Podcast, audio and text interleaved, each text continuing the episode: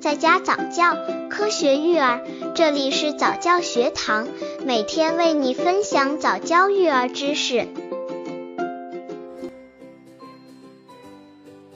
婴儿吐奶吃什么好？如何预防婴儿吐奶？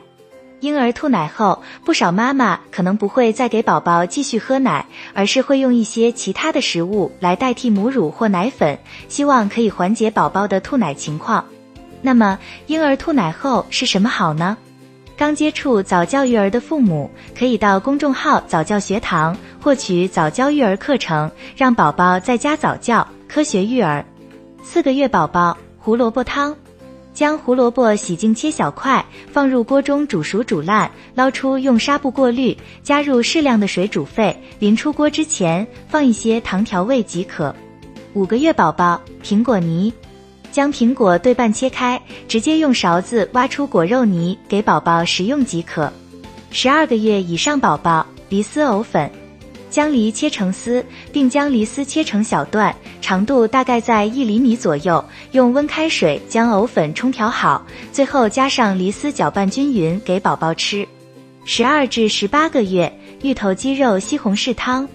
将鸡胸肉用开水焯熟后切碎，西红柿洗干净后切成绿豆大小的块状，芋头也切成绿豆大小的块状，然后用水焯软。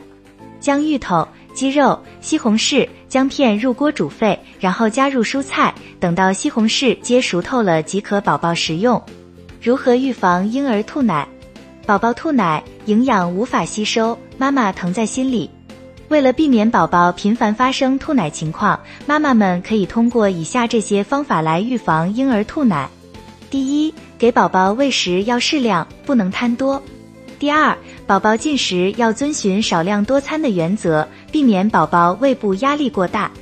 第三，宝宝吃奶后，先让宝宝竖直趴在家长肩上，并轻拍宝宝背部，以便将宝宝胃里的空气排出。